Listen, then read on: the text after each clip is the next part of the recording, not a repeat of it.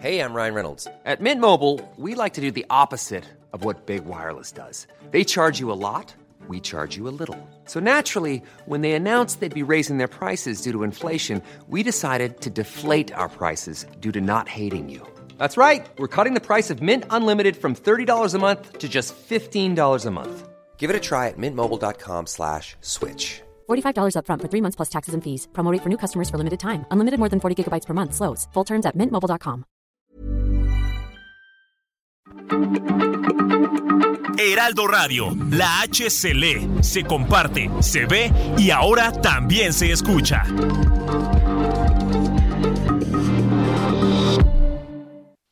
Las noticias. ¿Qué tal? ¿Cómo le va? Buenas tardes. Estás a punto de escuchar Yo soy Javier Alatorre. las noticias con Javier Alatorre. La vamos a pasar muy bien. Comenzamos. Cuando no tengas dónde ir y no te sangre la nariz, cuando te duela la cabeza y se termine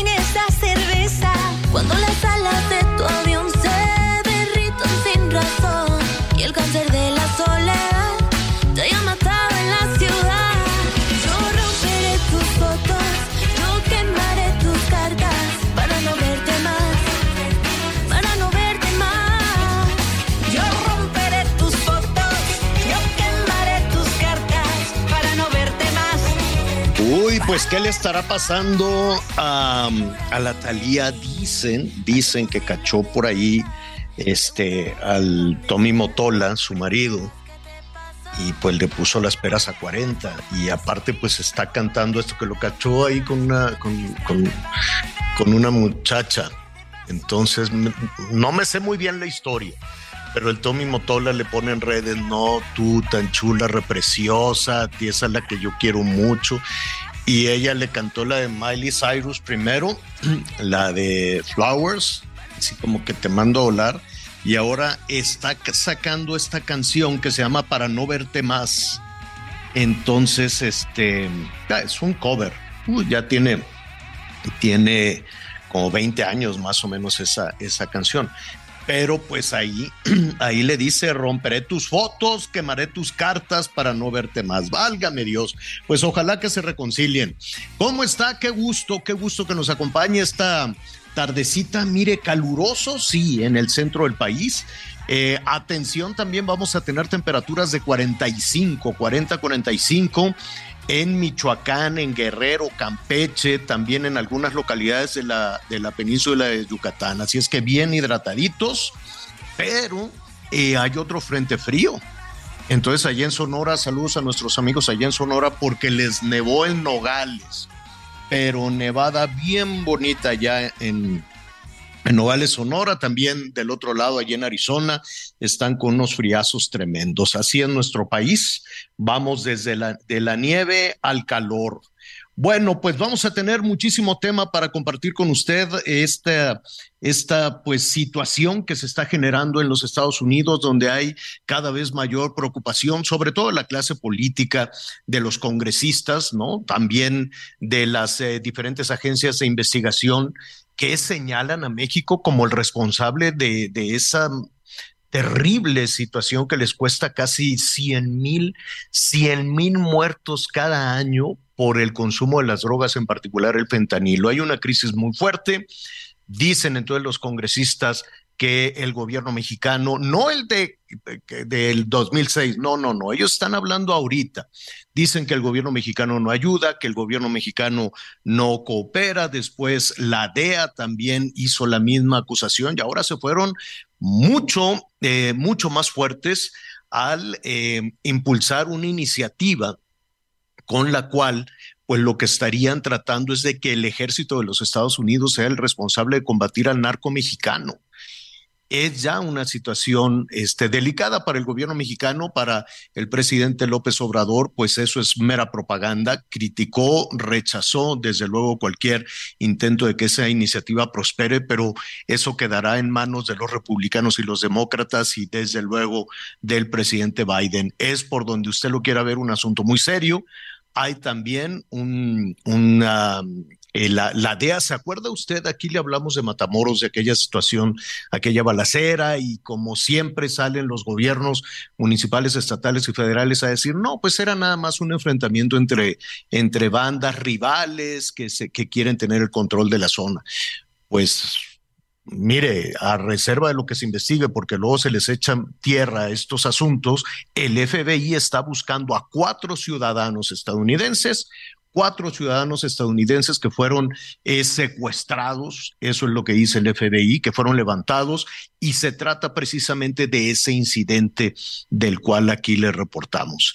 Empieza la semana en un tema serio, ¿no? En un tema fuerte por parte de los Estados Unidos en las acusaciones contra el gobierno mexicano por la falta de acción en el combate a las drogas. Así es que ese y otros muchísimos temas vamos a compartir con usted. Qué bueno que está con nosotros. Me da muchísimo gusto saludar a mis compañeros Anita Lomelí, Miguel Aquino. ¿Cómo están?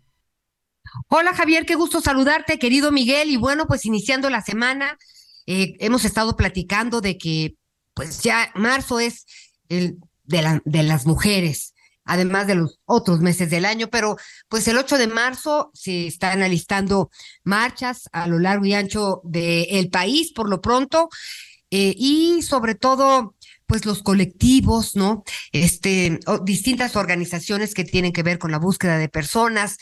Eh, y saben que si algo he aprendido, ya me, ya platicaremos también con Miguel de eso, es que pues no hay que hacer, no hay que ser la causa para, para luchar por ellas o por ellos. Pero eh, me decía mi hija, mamá, tienes gripa dos semanas, ¿por qué vas a ir a marchar?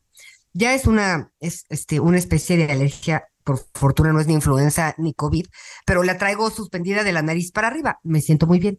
Le digo, mi hijita, mira, uno que está, gracias a Dios, bien, pues tiene que apoyar a quien no está tan bien. Entonces, tenemos que empujar las causas porque sigue habiendo violencia intrafamiliar y las mujeres siguen viviendo con miedo, porque siguen desapareciendo niñas, jovencitas, eh, se siguen asesinando a 10 mujeres al día en México por el hecho de ser mujeres. Políticas van, políticas vienen. Conozco muchas, conozco gente comprometida que quiere pues trabajar y darle la vuelta a todo este asunto. La, la, la palabra esta de empoderar a las mujeres, pues no, no tanto empoderar a las mujeres. Con que hagamos justicia de entrada, pues sería suficiente. Pero vamos a abordar este tema durante todo el mes y durante, como siempre lo hacemos en este espacio, porque es una de las causas que nos motiva, que nos importa, que nos ocupa y que nos preocupa. Miguel Aquino, ¿cómo empiezas la semana? ¿Cómo estás, Anita? Me da mucho gusto saludarte. Adiós, gracias. Pues bien, iniciamos la semana con mucha actividad y también, pues de pronto con unas cosas que uno no entiende y sencillamente, pues esperemos que las cosas vayan cambiando y tratar de evitar, pues que se sigan repitiendo, ¿no? El tema de la seguridad, pero esta semana tan importante que yo sigo estando en contra de los días de por ejemplo, Día Internacional de contra la Violencia de la Mujer. No, eso debe ser todos los días. Qué bueno que hay un día para recordar y qué bueno que hay un día para reflexionar, pero creo que esa aplicación debe de llevarse a cabo todos, todos los días. Acá, por ejemplo, en la zona de Quintana Roo, el día de hoy se llevó a cabo el sepelio del presidente municipal de Tulum. Tulum, este municipio tan importante en el esquema, en el esquema del turismo y hoy también tan importante en el esquema del presidente de la República y de todas sus obras, como lo del Tren Maya y por supuesto del Aeropuerto Internacional. Marciano Tzul Kamal, el presidente municipal de, Tulum, falleció el sábado por un páncreas de cáncer. Y fíjate que, que quiero aprovechar para poner aquí eh, pues a la vista y sobre todo hacer públicamente algo que, que, que, se notó precisamente con el caso, con el caso del del hoy, bueno, del hoy oxiso presidente municipal, Marciano Tzulcamal. Se tuvo que ir a atender primero a Mérida y posteriormente a San Pedro Garza García.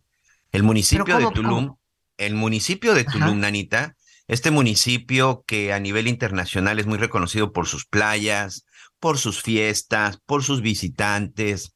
Por su belleza. por su belleza natural, no cuenta con un hospital que verdaderamente esté bien equipado. Tiene dos hospitalitos rurales en donde la mayoría de las veces la gente que, que llega tiene que comprar sus propios aditamentos y sus propios insumos porque simple y sencillamente no lo hay. Si hay una persona que necesita atención o se tiene que ir a Playa del Carmen o se tiene que ir a Cancún. Uno está a 50 minutos y otro está casi a dos horas. En el caso del presidente municipal, le detectaron un, primero un quiste, se convirtió en un tumor entre el vaso y el páncreas. Esto se lo atendió en Mérida, Yucatán, pero después cuando se dieron cuenta, lamentablemente, pues el cáncer ya había avanzado y el único lugar en donde tuvieron la opción de poder llevarlo y atenderlo y que tenían el equipo necesario era un hospital privado en San Pedro Garza García. Espero, digo, ya le mandamos un saludo y nuevamente reitero un saludo, un abrazo para toda la familia del, del presidente municipal Marcial Zulcamal, pero ojo, ¿eh? Ese tipo de cosas que de repente no son tan públicas, de repente nos muestran las carencias que puede tener, que puede tener un lugar. Y sí quiero decirlo de esta forma. Hoy, pues un mucho aeropuerto internacional, mucho tren Maya, mucha cuestión del turismo, pero en Tulum, amigos, no hay un hospital que valga la pena, no hay un hospital en donde en alguna situación de emergencia la gente pueda correr para poder atenderse. No hay un hospital del IMSS, no hay un hospital de lista. Oye, Miguel, pues mira. No hay absolutamente nada, Anita Lomelí. Pues yo me atrevería a, poner sobre la mesa, este, hay que buscar a Zoé Robledo.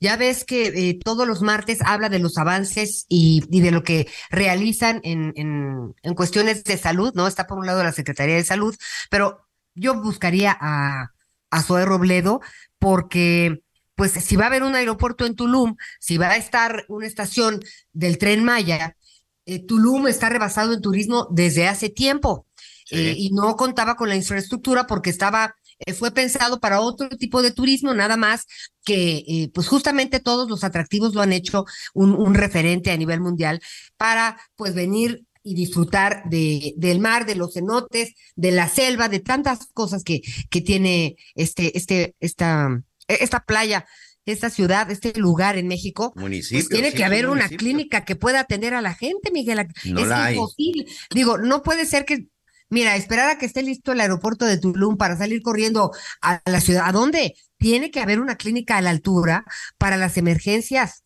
para que una señora se le adelante un parto, para lo que sea, pero tiene que haber una clínica que le dé servicio a los habitantes, a los y los trabajadores y por supuesto al turismo. No es posible, no, no, no lo podemos concebir, ni podemos, este, no, no pueden hablar de desarrollo ni de avance si lo primordial que es el tema de salud no está, eh, pues realmente atajado con lo que, con las necesidades cubiertas. Sí, y además son estas necesidades tan urgentes. Pues sí, hoy estamos incluso recorriendo toda esta zona, toda esta zona de Tulum y, y es sorprendente, insisto, un destino de talla internacional, las carencias que tiene. Y Anita, y aprovechando también, déjame decirte que en este tema que tú hablabas acerca de la violencia y sobre todo, bueno, pues de lo que está sucediendo todavía con las mujeres, en el sentido de que todavía hay mucho trabajo que hacer. Este fin de semana, Heidi Infante, que este, la, la nieta de Pedro Infante, se presentó en un mercado de la alcaldía Iztapalapa, en el mercado Escuadrón 201, en donde pues este fin de semana se estaba celebrando el aniversario, el aniversario del mismo. Es increíble lo que sucedió y nos habla precisamente de esa violencia que por desgracia muchos hombres siguen normalizando, que muchos hombres sin temor a nada, simple y sencillamente lo siguen haciendo. Y lo siguen haciendo porque pueden, porque sinceramente son muy pocos los que de pronto reciben castigo. Bueno, pues esta joven, Heidi Infante, estaba arriba cantando, estaba la fiesta, estaba todo llevándose perfectamente sin ningún problema, cuando de pronto un sujeto, aparentemente sí, en estado de ebriedad, se subió, se subió al escenario, empezó ahí a hacerse el chistoso, este, bailando, y sin más ni más, la agredió sexualmente, porque eso realmente fue lo que sucedió. Llevó a cabo un movimiento en donde la toca de manera indebida en lo que se considera una agresión sexual, enfrente de cientos de personas, enfrente de una cantidad eh, impresionante. El tipo se acercó y ella cantando, evidentemente, en el momento que la toca, en el momento que la agrede, ella reacciona y todavía se atrevió a golpearla. O sea, ante la vista de todos, ya por supuesto se acabó la música y los propios este, integrantes de la banda musical pues empezaron a golpear al sujeto y a tratar de quitársela encima porque además de que la agrede sexualmente, la agrede físicamente. Ese tipo de cosas, amigos, simple y sencillamente, ya no queremos que se repitan y precisamente de eso estaremos hablando durante la semana, recordando que el próximo 8 de marzo se celebra el Día Internacional de la Mujer. Bueno, pues estamos ahí precisamente con todo esto. Vamos hasta la zona de Tamaulipas. Hoy la verdad es que amanecimos eh, pues con una serie de declaraciones que ya lo decía Javier La Torre. No le quiero llamar alarmantes, pero que sí no podemos dejar pasar y sobre todo que debemos de estar muy pendientes. En el Congreso de los Estados Unidos aparentemente se ha mandado una iniciativa por parte de dos congresistas republicanos pues para ahí justificar de alguna u otra manera o solicitar una intervención militar porque quieren que se catalogue como terroristas, como grupos terroristas que están vulnerando la seguridad de los Estados Unidos a los cárteles mexicanos. Pero paralelo a esto, el Buró Federal de Investigaciones, el FBI, de pronto lanza un comunicado lanza un comunicado en sus redes sociales, lanza un comunicado a través de, sus diferentes medios de comunicación y lanza, por supuesto, un comunicado en donde informa que el 3 de marzo cuatro ciudadanos norteamericanos habrían sido levantados. Ellos manejan el término secuestro en la zona de Matamoros, Tamaulipas. Precisamente para hablar al respecto, porque además este fin de semana en Matamoros ocurrieron varias cosas. Yo le quiero agradecer a nuestro compañero y amigo Carlos Juárez, corresponsal del Heraldo en la zona de Tamaulipas. Primero que nada, Carlos, te mando un abrazo y un abrazo solidario a todos nuestros amigos en el estado de Tamaulipas, porque vaya que en los últimos días pues han vivido una situación complicada. ¿Cómo estás, Carlos? Adelante. Hola, ¿qué tal, Miguel? Hola, ¿qué tal, Ana? Un saludo para ti y todo el auditorio. Eh, efectivamente, vamos a, tomar en cuenta lo que pasó el pasado viernes. El viernes, la Secretaría de Seguridad Pública del Estado de Tamaulipas eh, emitió un reporte, una alerta de dos enfrentamientos armados entre civiles y lo que viene siendo la Guardia Estatal. De estos hechos, hay que recordar que una ciudadana matamorense se dio la vida eh, víctima de balas perdidas pero también se dio a conocer a través de las redes sociales un video que justamente en el de México eh, lo publicamos, en donde se observaba a unos sujetos con equipo táctico subir a una mujer de vestido verde a una camioneta color blanca. Además de ella, también fueron subidos dos cuerpos de dos, no, de dos eh, hombres eh, que estaban totalmente inmóviles a esta misma camioneta. Ya no se ve si hubo o no una cuarta persona, pero son tres que aparecen en las imágenes y coincide justamente con la información que fue emitida por autoridades americanas el día de hoy, y es que a través de un comunicado, el FBI del gobierno estadounidense ofreció una recompensa de 50 mil dólares a quien aporte información para rescatar a cuatro americanos secuestrados en la ciudad de Matamoros. Los cuatro ciudadanos, dice el comunicado, son estadounidenses que fueron secuestrados por un grupo armado en este municipio de la frontera con Texas. También se reveló que el agente especial de la División San Antonio del FBI, por sus siglas en inglés, Oliver Rich, estaba muy al pendiente con las autoridades del gobierno federal de México para la investigación de este caso que sucedió el pasado 3 de marzo en la zona centro de la ciudad. En este hecho delictivo participaron hombres armados, personas que circulaban en una camioneta van blanca y murió una mujer que caminaba por la zona debido a una bala perdida en el enfrentamiento, como te comentaba, de ese mismo día.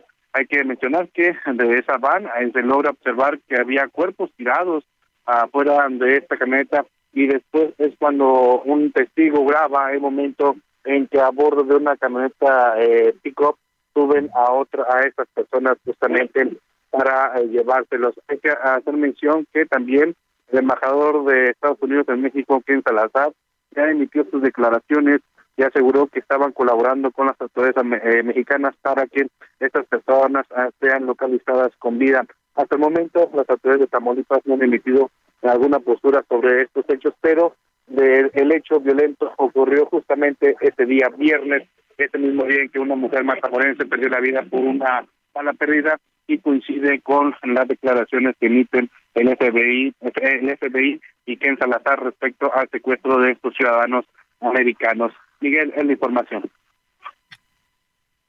Evidentemente, eh, todo esto que llega y que se da a conocer, este Carlos, por supuesto que ahí se enteran. Pero yo te quiero preguntar, ¿qué dice la gente? ¿Qué se dice en el café? ¿Qué se dice entre los amigos, en los chats? Incluso con los propios compañeros. ¿Qué es lo que piensan y sobre todo cómo se siente en este momento el ambiente en la zona de Matamoros, en el estado de Tamaulipas? Porque al final, pues estas dos cosas, eh, eh, pues es de, es de preocuparse pero sobre todo, bueno, pues lo que se dice en Estados Unidos.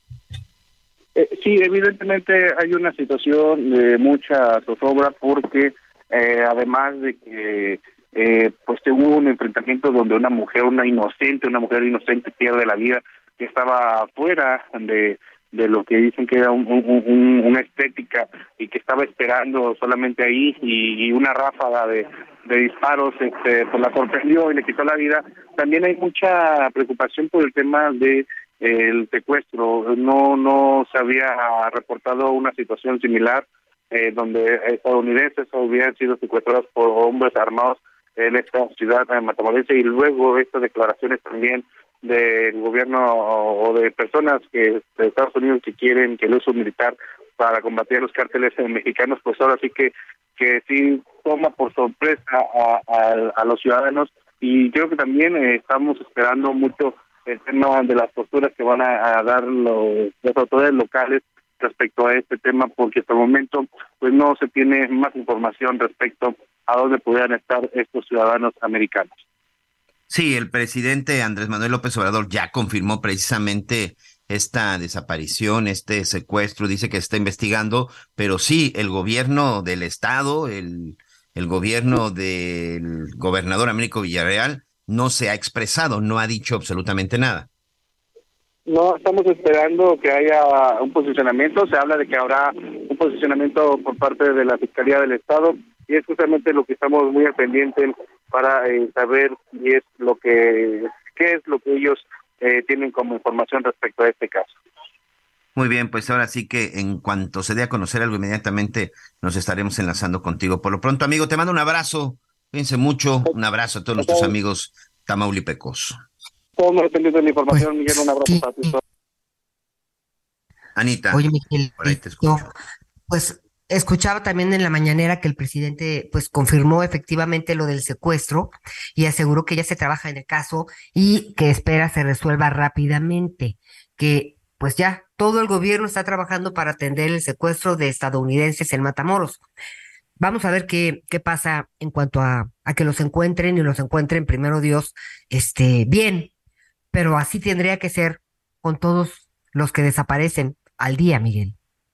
Fíjate que aquí me está llegando un video, me está llegando un video precisamente de nuestros amigos que nos escuchan en la zona de Tamaulipas. Por supuesto, nos piden completamente este discreción y sobre todo, bueno, pues este mantener el bueno, no se preocupen, no vamos a dar más información de que es una cámara de seguridad aparentemente, no, yo creo que más bien es una una imagen tomada en un lugar este en alto, casi enfrente de donde suceden los hechos y este se ve precisamente el momento en el que sucede este levantón, este ataque, y cómo eh, llevan a las personas y las suben en una camioneta pick-up color blanca. Alcanzamos a ver ahí a un personaje incluso con el pelo largo, como con rastas. Hay otra mujer también que está tirada y posteriormente la, la, la arrastran hasta subirla a una camioneta blanca. No vamos a dar más detalles, pero bueno, es un video que está circulando. ¿Sabes qué, Anita? Te quiero decir algo.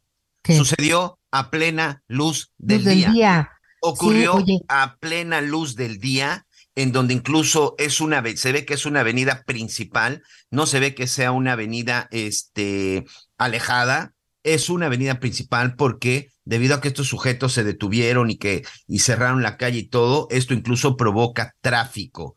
Hay tráfico y se ve el momento precisamente en el que están subiendo a estas cuatro personas ni siquiera me atrevo a decir, hay una persona que incluso la suben cargando y la avientan a la camioneta, pero se ve claramente el momento. ¿Y sabes qué es otra cosa? ¿Tú crees que están con el rostro cubierto los sujetos que cometieron esto? No, no, les, no les importó absolutamente nada a plena luz del día en una avenida principal de la zona de Matamoros. Mira, estos, estas personas fueron por medicamentos, porque hay una ruta de la salud eh, en Matamoros, que es una entrada eh, eh, pues económica muy importante en la frontera en algunos puntos. Seguiremos platicando de este tema, pero mira, ojalá que los encuentren. ¿Dónde estaba el ejército que vimos el otro día combatir a estos jóvenes?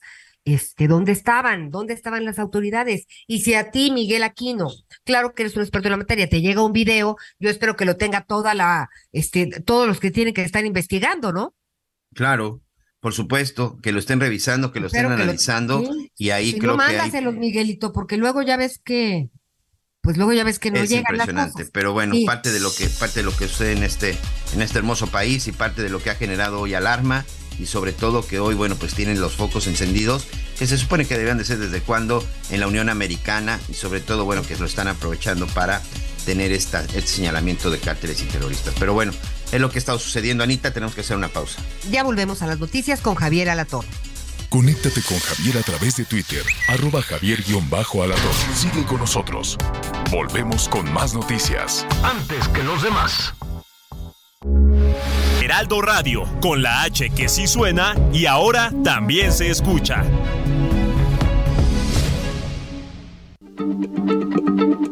Heraldo Radio, la H se lee, se comparte, se ve y ahora también se escucha.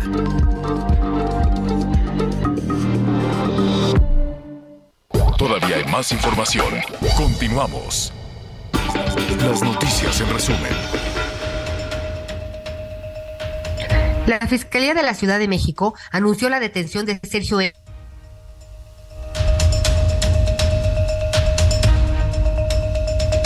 Polar. Muy bien, ahorita este vamos a ver. Antonio Monroy, quien fue golpeado severamente por otro personal.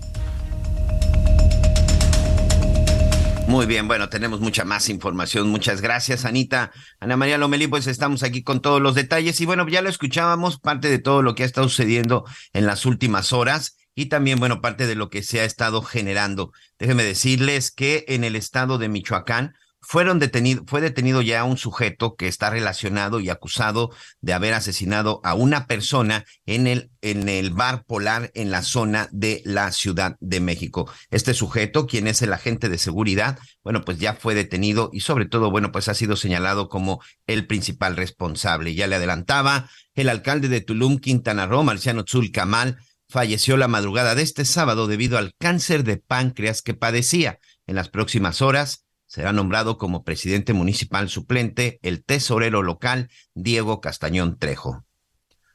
Y la Guardia Nacional decomisó un cargamento de 640 kilos de marihuana en las instalaciones de una empresa de mensajería y paquetería ubicada en el municipio de San Nicolás, Nuevo León. La droga estaba oculta en cuatro cajones de madera de grandes dimensiones. Estaban envueltos en plástico. No hay detenidos. Y hoy el dólar se compra en 17 pesos con 43 centavos y se vende en 18 pesos con 43 centavos.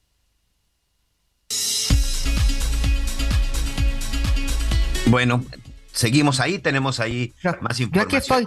Ok, ya estás ahí. ¿Dónde andas, Anita Lomelí? Que de repente ahí te medio se corta. Fíjate que estoy en el municipio de Guadalupe Victoria, en Puebla, muy cerca de la laguna de Achichica. Es un, es un municipio de, pues, de 19 mil habitantes aproximadamente, en la frontera eh, ya casi con Veracruz. Entonces, la verdad, fíjate que le pedí al presidente municipal, este, pues un huequito para que pudiera hacer radio y tener buena señal. Se nos va y, se nos viene, no sé si por Dile que pague el internet, que pague un buen internet el presidente. No, está buenísimo. Aquí te están oyendo porque fíjate que en lugares como este, está casi a cuatro horas de la Ciudad de México, nos escuchan vía internet. Así que me da muchísimo gusto, la verdad, a través del Heraldo Radio de sus plataformas digitales, este, pues que tengamos esa posibilidad de estar en contacto con tanta gente, Miguel Aquino, que de repente perdemos de vista. Entonces ando por aquí porque precisamente hablando del tema de las mujeres, pues vamos a platicar con, eh, pues con ellas, pues sobre la importancia de la comunicación, sobre la importancia de escucharnos, de entender, de informarnos, este, y de salir adelante más allá de nuestro hogar y de nuestras familias, porque somos buenísimas para atender a toda la familia, pero a la hora que nos toca a nosotros nos atoramos. Sí, sin duda, hay que tener, hay que tener mucha precaución con eso, pero sobre todo mucha sensibilidad. Vamos a estar platicando precisamente al respecto sobre eso. Antes, si me lo permites, Anita, queremos darle la bienvenida y platicar con Humberto Morgan. Él es vicepresidente del Observatorio de Seguridad Ciudadana Pro México. Sobre todo, bueno, porque ya aquí lo hemos dicho, gracias a esos discursos políticos que a veces no sirven de nada, sino todo lo contrario, hoy existe una polarización que está provocando hasta cierto punto el día de hoy, además, enfrentamientos, enfrentamientos con la misma sociedad, esa polarización entre si tú apoyas o si estás conmigo o estás en contra mía y cosas por el estilo. Pero ¿qué pasa al final cuando un país tiene una situación social de esta manera? Y sobre todo, bueno, pues cuál es la intención de las autoridades. Bueno, pues el Observatorio de Seguridad Ciudadana está realizando una campaña y precisamente Humberto Morgan, su vicepresidente, nos cuenta al respecto. Muchas gracias, Humberto, y bienvenido. Vaya tema, ¿eh? Vaya tema y vaya reto porque la verdad es que son cuatro años, un poquito más de polarización y es una situación bastante compleja. ¿Cómo estás? Primero que nada, ¿qué, observa, qué han observado desde el observatorio? Perdón la redundancia. Muchas gracias, Miguel. Eh, muy buenos días a, la audiencia también y eh, a ti de manera particular. Efectivamente, la polarización no es un fenómeno nuevo. No obstante, en este sexenio ha crecido de una manera alarmante.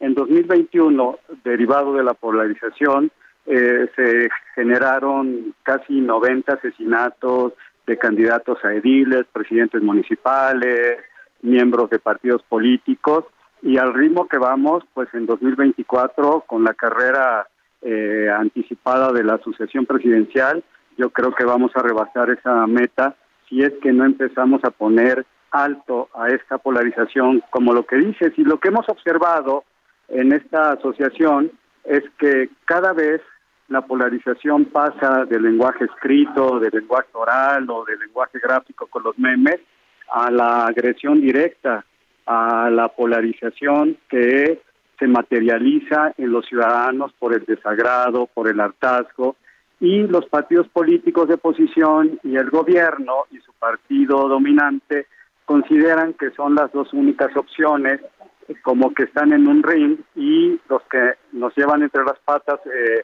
permítaseme la expresión, pues es a los ciudadanos. Entonces, esta campaña, Miguel, trata de primero alertar a los ciudadanos de que tenemos que bajar de la polarización, de que ya no se vale que en la plática familiar, cuando estamos comiendo los sábados, los domingos o cenando, por un comentario político, nos dividamos como familias. Se trata de que paremos esta violencia que se está materializando en las calles cuando eh, una persona está frente a la puerta del vagón del metro y la otra la empuja porque tiene prisa. Es decir, la polarización sí genera efectos reales, violentos y va al alza. Entonces la campaña de lo que trata primero es de alertar y después de hacer una serie de eventos y de acciones como conferencias, como una campaña de carácter electrónico, eh, con recomendaciones, donde eh, tratemos de generar terceros espacios que no son ni la casa ni el trabajo, sino lugares, digamos, como neutros, donde podamos reunirnos personas de un estrato social determinado con otro distinto y que podamos hablar de manera respetuosa y tener un diálogo de la política o de otras cosas eh, estamos sugiriendo hacer un alto en esta vida locada que tenemos para saludar al vecino, para sonreír con él, para acercarnos a generar un diálogo y que estas acciones vayan redundando en un tema de respeto y sobre todo todavía de reencuentro entre vecinos y entre vecinas. Miguel. Algo muy importante y sobre todo que aquí nadie nos va a poder ayudar, este Humberto, no sé cuál es tu opinión. Aquí al final cada uno de nosotros debe de entenderlo, pero sobre todo hacerlo con mucha responsabilidad, que creo que esa es la tarea más complicada, ¿no? En efecto, pero también hemos eh, sugerido, Miguel, el que podamos, y de hecho lo vamos a hacer a partir del día de mañana, enviar sendas cartas a la jefa de gobierno, en el caso de la ciudad, a las alcaldesas y a los alcaldes, con motivo de reunirnos y buscar el compromiso. ¿Para qué? Para que se instauren talleres en sus eh, alcaldías o en el gobierno central con sus empleados, con los vecinos, eh, y que ellos sean parte de esta responsabilidad para bajar ese encono. Los ciudadanos seguramente lo vamos a hacer porque estamos hartos de ello, pero sí es importante obtener una respuesta de los eh, de los funcionarios públicos importantes. Lo haremos también enviaremos cartas para conocer los compromisos de los principales políticos eh, los principales partidos políticos en el sentido de que ellos también se comprometan para que en el 2024, dentro de sus campañas y sus puntos eh, de propuestas, haya uno que no genere pues esta eh, polarización adicional, que sea un aspecto que se califique de los candidatos, que se haga campañas limpias, eh, estaremos motivando en el transcurso de los meses firmas de acuerdos, de convenios para que se lleven a cabo estas conferencias que o estas actividades que no ofrezcan más polarización. Y en la medida de lo posible también, Miguel, nos acercaremos a casas encuestadoras, a casas que hacen estudios demoscópicos para empezar a sugerir que se hagan eh, pues estudios de la polarización por ciudad, por alcaldía y que también nosotros como observatorio vamos a llevar a cabo una lista como la lista negra del encono para identificar de aquí al 2024, ¿cuáles son los personajes que más concitan al odio, que más concitan a la polarización, que más concitan a pues a este terrible mal que hoy estamos viviendo y que como hemos dicho Miguel no es nuevo, pero en este sexenio se ha recrudecido. Sí, estas, estos calificativos ahora de si de chairos, de fifís y de si, o sea, es decir, todo ese tipo de cosas, la verdad es que no han estado sumando absolutamente para nada. Oye, quien quiera participar, quien quiera apoyar, quien quiera ayudar, quien quiera entender y escucharlos, ¿qué es lo que tiene que hacer? Bueno, nosotros estamos en las redes, en Facebook, en Instagram, en Twitter, eh, donde están nuestros números de teléfono.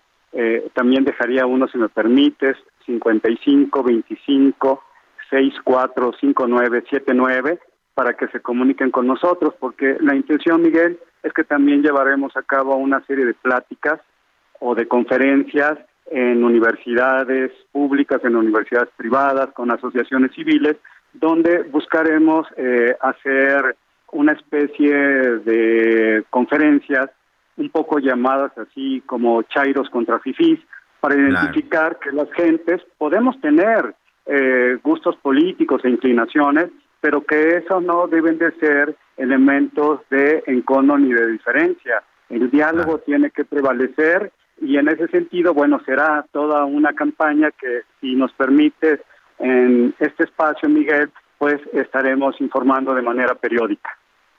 Así es, por supuesto que ahí está la invitación, Humberto, ahí está la invitación para el observatorio. Y además la verdad es que es muy, muy importante porque eh, ya nos cansamos, la verdad es que ya estamos hartos, ya nos cansamos de que muchas, como dices, muchas reuniones familiares terminen en discusión, ya nos cansamos de que la reunión con los amigos terminemos con esta discusión. Y saben qué amigos, al final en esta polarización, nadie gana, ¿eh? Los únicos que ganan son los políticos porque al final los gobernados somos los que pagamos las consecuencias en determinado momento de las decisiones. Ni siquiera voy a decir si buenas y malas, pero simple sencillamente de las decisiones de los políticos y muchas veces utilizan estos enconos, estas diferencias, pues para beneficios propios, Humberto. Sin duda, porque además hay que recordar, Miguel, que el sistema electoral mexicano está basado en que quien tenga más votos, el que quien tenga más partidarios, tendrá más puestos, tendrá más dinero, tendrá más prerrogativas. Y entonces cuando tú te preguntas, ¿están haciendo su trabajo los políticos? No, porque aspecto fundamental de la política es remediar, es componer, eh, eh, a través del diálogo, a través de las acciones pacíficas, a través de la concertación. Entonces, lo primero que estamos viendo es que nuestros políticos nos están fallando. Segundo, que es triste, pero si lo vemos con suspicacia, eh, ¿cuál es la intención de ellos? Pues seguir dividiendo, porque a mayor claridad de públicos, mayor prerrogativas tendrán. Ese es el gran tema. Eh, sé que es algo mezquino y triste, pero así es.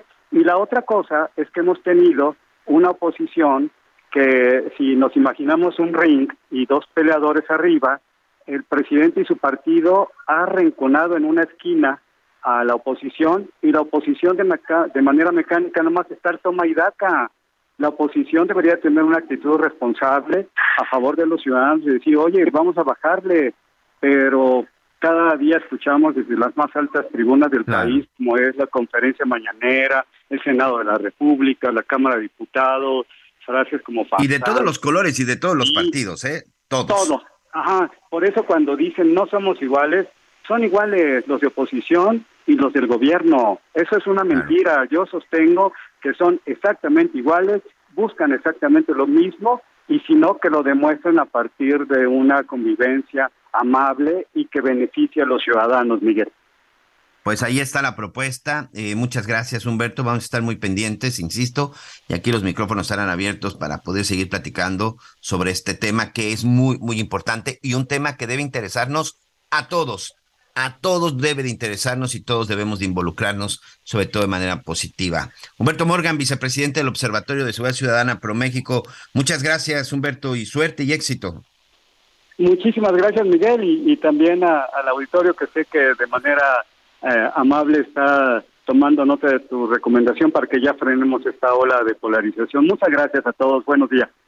Gracias, muy, muy buenos días. Sí, sin duda, este, Anita, creo que es un tema del que ya estamos cansados, ¿no? mira, Vamos a discutir de fútbol, ¿no? A ver quién es peor, si Cruz Azul o Te Pumas. Voy a decir algo, Eh, discutamos de eso. A mí sí me gusta que las personas, los jóvenes en general, estemos involucrados en los temas de nuestro país, pero no puede ser, este, o sea, ya mi mamá ya dijo, aquí no hablan de política, o sea, Claro.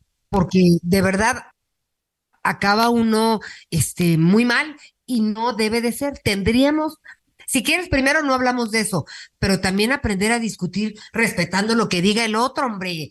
O sea, no es posible que no podamos entablar un diálogo de lo que nos parece, de lo que no queremos o si queremos. Si tú quieres esto, pues adelante. Yo no, por esto y por esto. También adelante. Esto también habría que trabajarlo, Miguel Aquino. ¿No crees?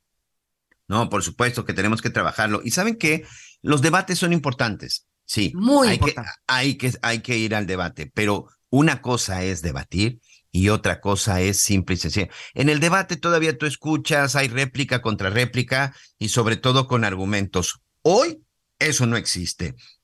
Hoy la polarización simple y sencillamente es o estás conmigo o estás en contra mía. Eso es lo que simple sencillamente no se vale. Pero Anita, tenemos otro invitado. Seguiremos hablando de, este tema porque no podemos vivir o estás conmigo o estás en contra porque estamos todos en el mismo barco. Y hablando de estos temas que de, que de repente, eh, que unen a la sociedad, pero pues más que eso necesitaríamos soluciones eh, tangibles, es el tema de pues las mujeres y toda la problemática que tiene que ver con la violencia de género, con las desapariciones forzadas de ellas y de ellos, pero en este momento nos vamos a referir a las mujeres. Por eso recurrimos a ti, querida Wendy Figueroa, directora de la Red Nacional de Refugios, porque pues este mes démosle todavía aún más vuelo a lo que pasa en nuestro país. El miércoles 8 de marzo se conmemora el Día Internacional de la Mujer, hay un sector que aún sigue en la lucha por sus derechos y que muchas veces, pues por esta razón, sufren violencia por el simple hecho de ser mujer. ¿Cómo estás, querida Wendy?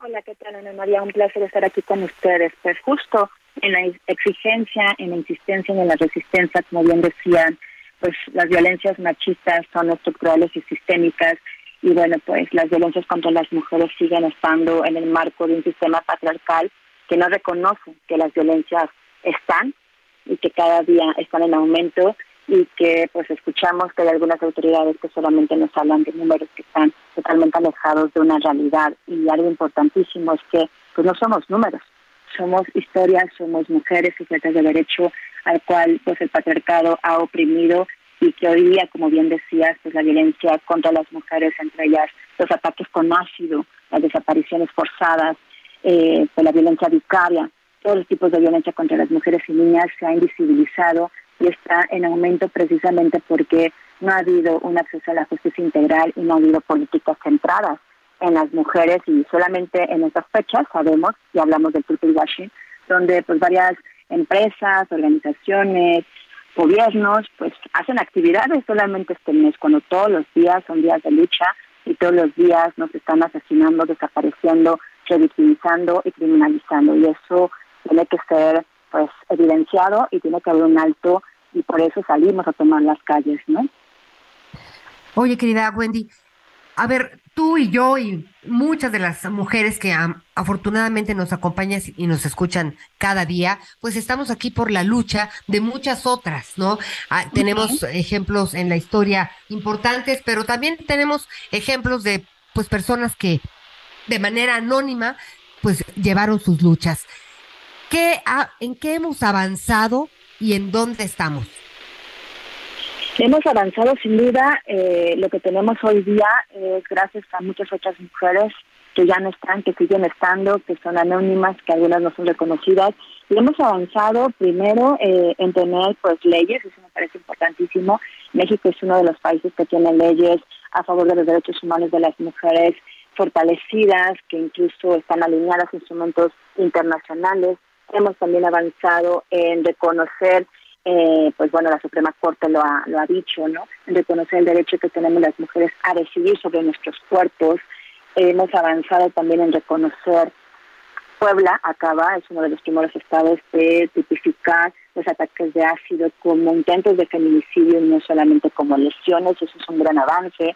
Hemos avanzado en nombrar la violencia vicaria, esa violencia que los padres, los agresores hacen contra las mujeres quitándole a sus hijos e hijas Hemos avanzado muchísimo en cuanto a materia legislativa, eh, Ana María. Sin embargo, eh, en la práctica, en la e-, operación, pues, no está materializado, ¿no?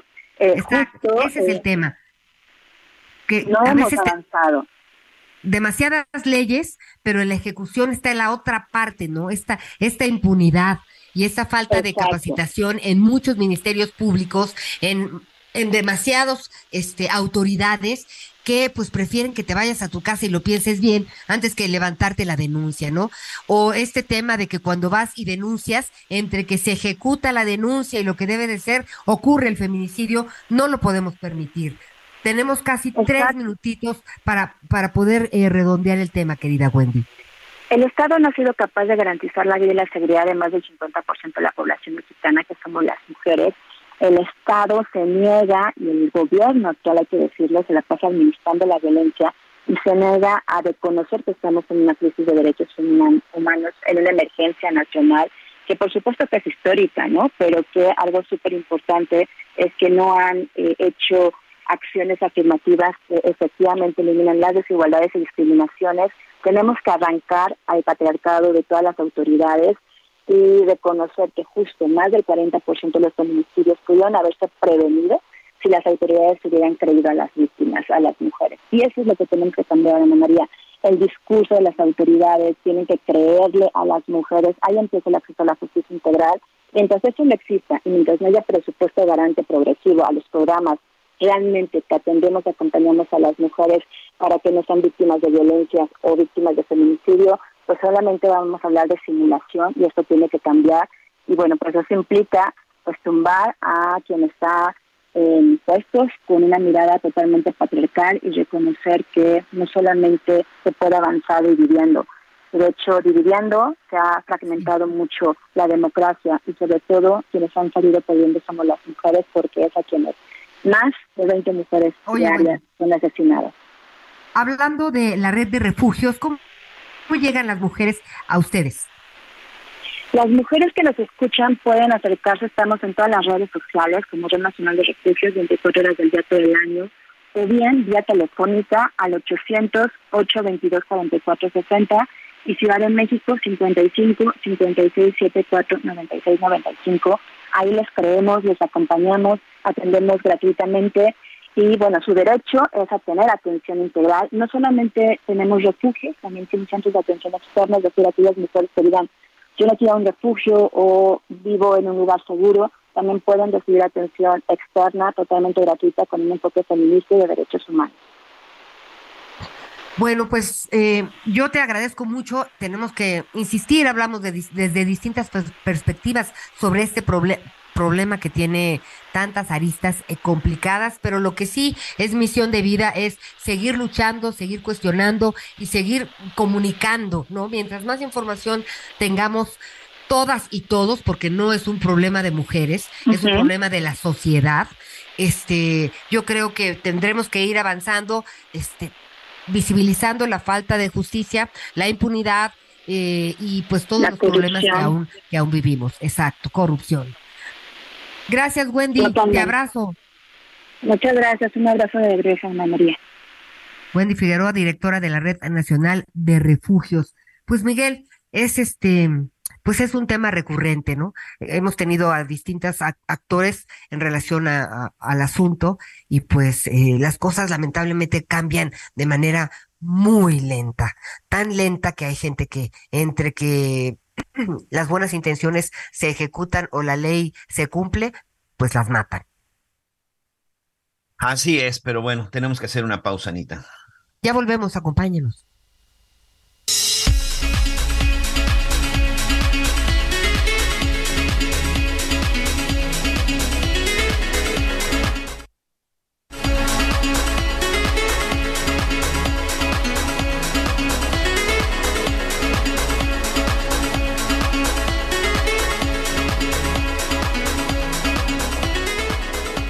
Conéctate con Miguel Aquino a través de Twitter, arroba Miguel Aquino. Toda la información antes que los demás. Ya volvemos.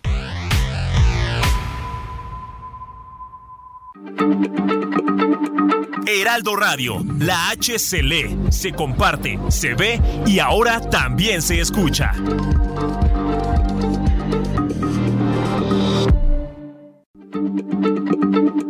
Heraldo Radio, la H se lee, se comparte, se ve y ahora también se escucha.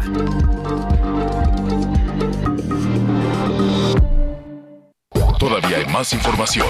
Continuamos.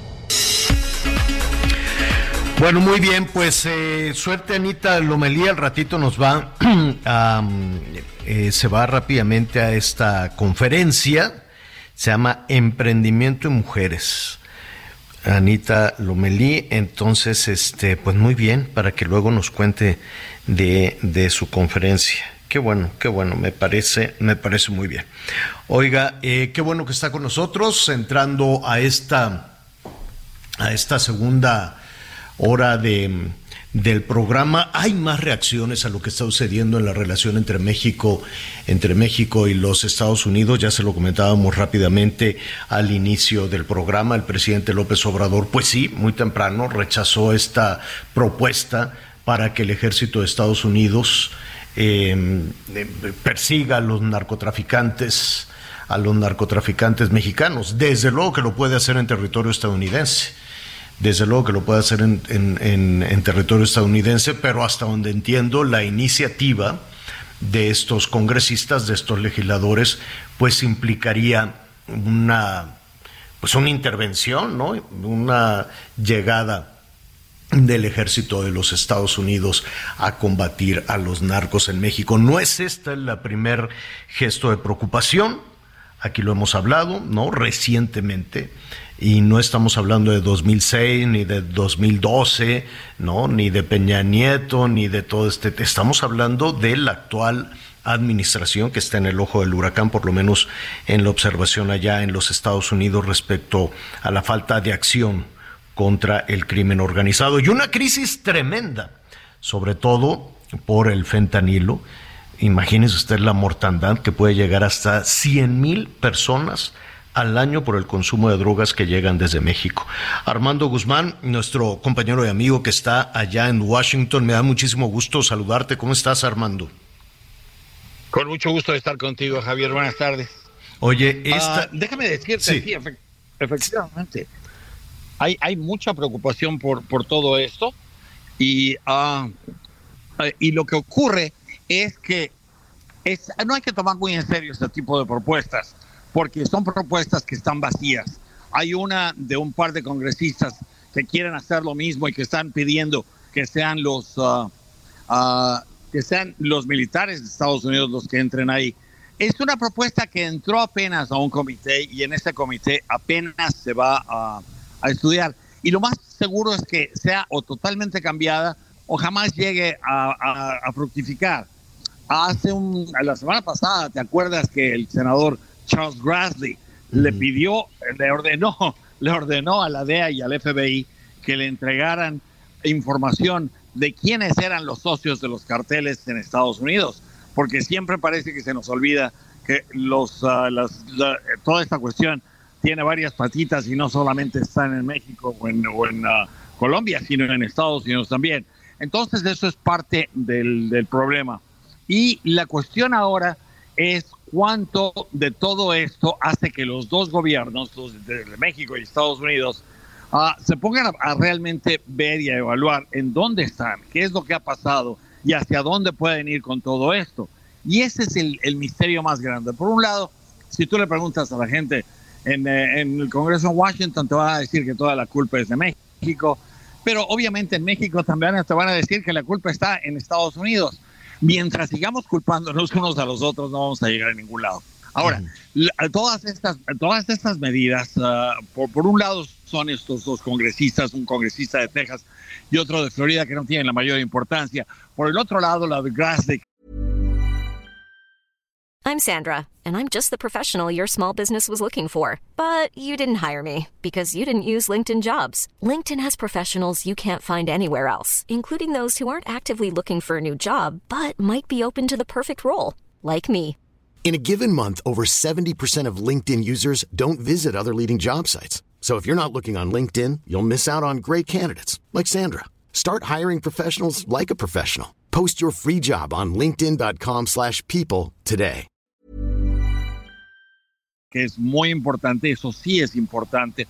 Y por otra parte está también el que fue ah, procurador de justicia de los Estados Unidos, Bill Barr, que tomó este mismo tipo de cantaleta y la está usando con los conservadores del país. Hay una reunión en la que estos conservadores, a través de una organización que se llama CPAC, estuvieron de reunión aquí en Washington durante el fin de semana. Y durante esta reunión hablaron precisamente acerca de todo esto y lo hicieron como tema ah, de los conservadores. Entonces es algo que no se va a ir, pero es algo que también tiene muchos tintos electorales.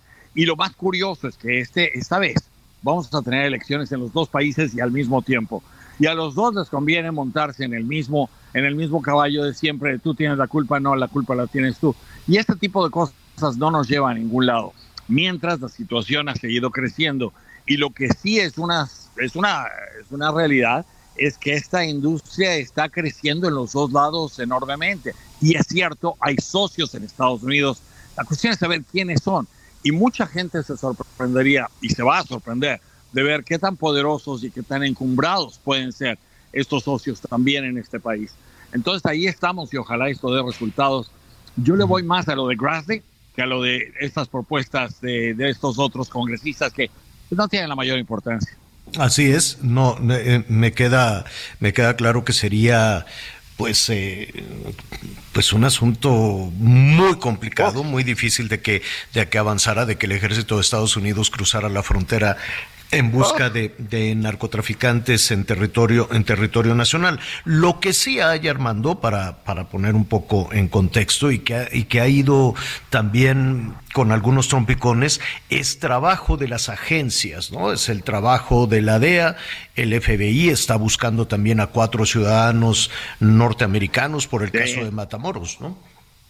Cierto, ese, ese caso es, ah, es algo muy curioso porque no sabemos en realidad de si se trata alguien relacionado con los carteles y, en los dos lados, por parte de los aparentes secuestradores y los aparentes secuestrados. Ah, Matamoros es una de las ciudades a las que, que- que tienen la categoría 4 del Departamento de Estado de advertencia de no viajar a esa zona por lo inseguro de la, de la zona. Y, y te voy a decir, ah, ese, ese tipo de cosas podría revelarnos nueva información, podría ser que esta gente esté asociada de alguna manera.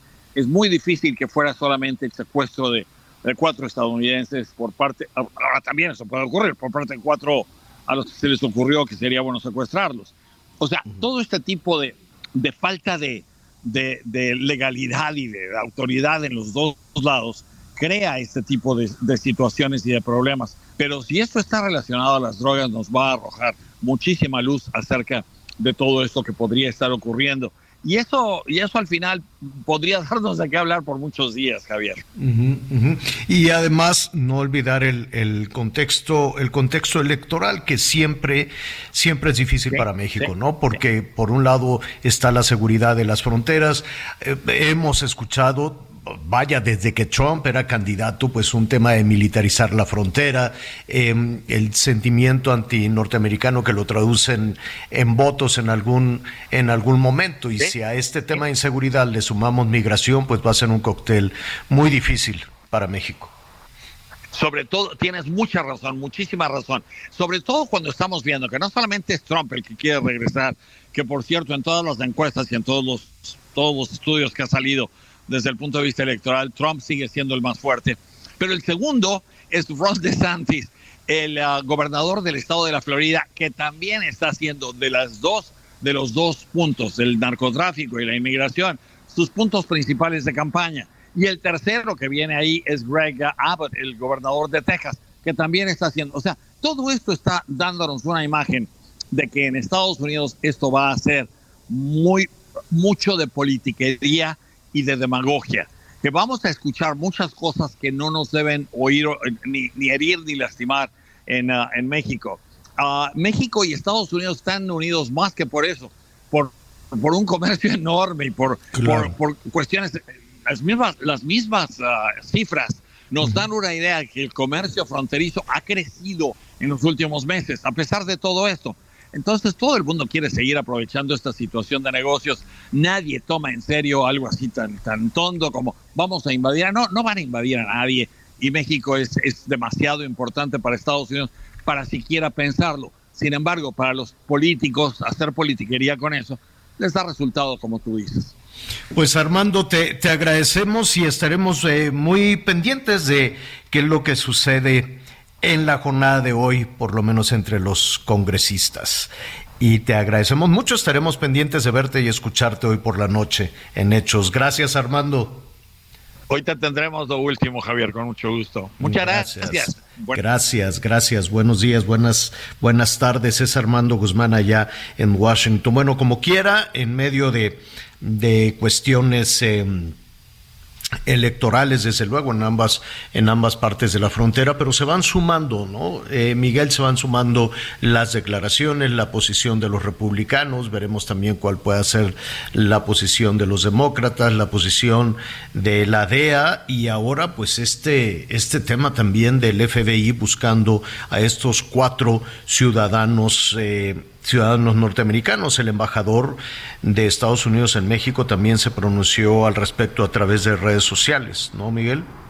Sí, la verdad es que han sido reacciones constantes y me atrevo a decir que sí, ya es una, ya es una constante.